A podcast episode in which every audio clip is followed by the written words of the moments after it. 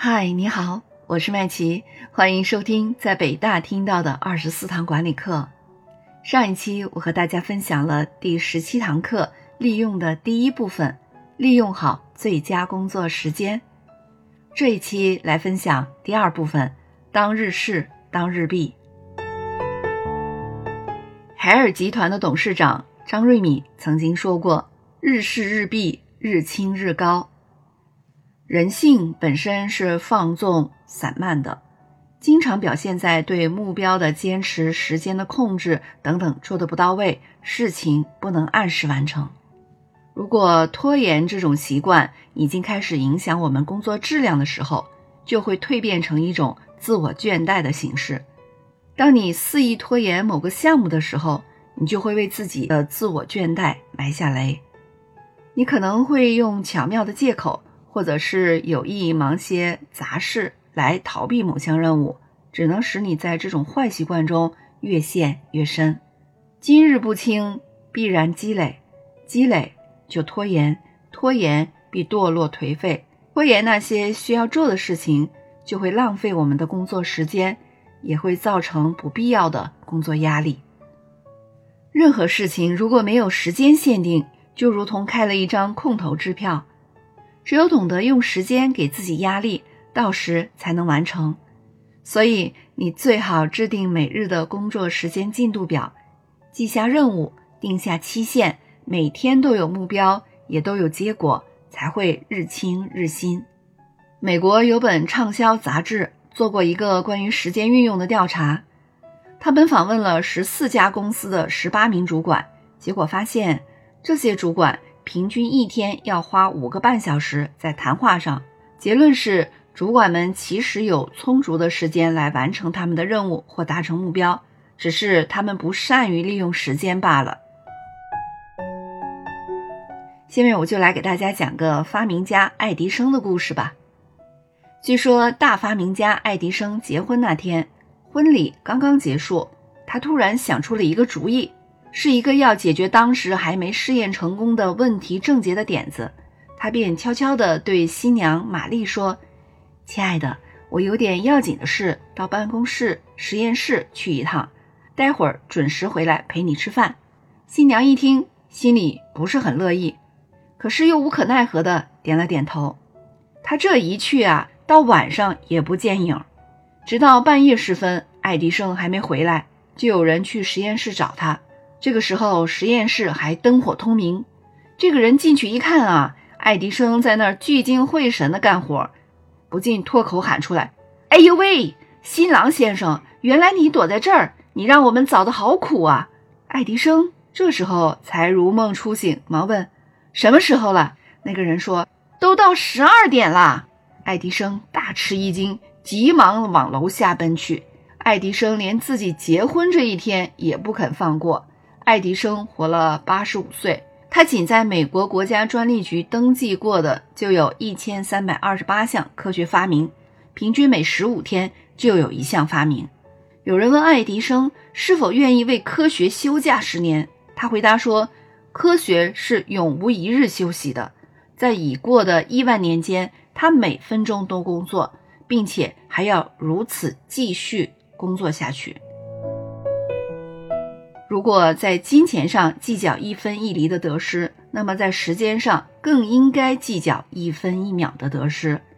古今中外有成就的科学家大都惜时如金，当天的事当天就要做。我们都知道生命只有一次，而人生也不过是时间的累积。如果让今天的时光溜走了，那么就等于毁掉了人生的一页。因此，我们应该珍惜今天的一分一秒，不让时光白白流逝。我们可能不会像爱迪生那样把自己整个的时间都放在工作上，但是我们至少应该树立起今天这个观念，充分重视每一天的价值。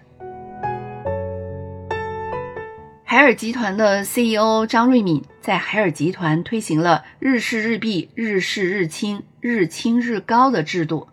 这套制度要在海尔内部建立一个每人每天对自己所从事的工作进行清理检查的日日清控制系统。那么，日日清控制系统到底是一个什么样的系统呢？可以说，日清系统主要包括两大方面，一个就是日事日毕，一个就是日清日高。那什么是日事日毕呢？日事日毕就是对当天发生的各种问题，包括异常现象，在当天弄清原因，分清责任，及时采取措施进行处理，防止问题积累，保证目标得以实现。比如工人使用的三 E 卡。就是用来记录每个人每天对每件事的日清过程和结果。再来说日清日高，日清日高就是对工作中的薄弱环节不断改善、不断提高，要求员工坚持每天提高百分之一，七十天工作水平就可以提高一倍。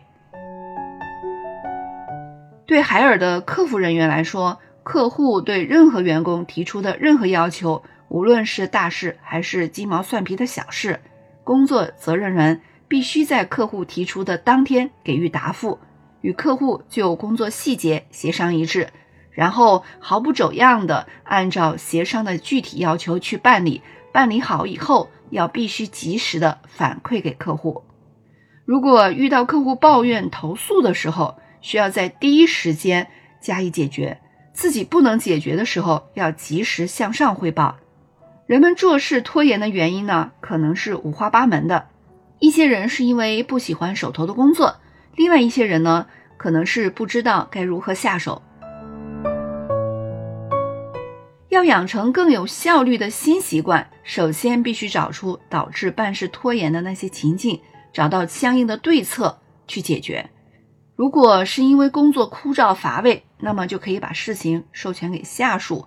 或者是雇佣公司外的专职的服务人员去完成。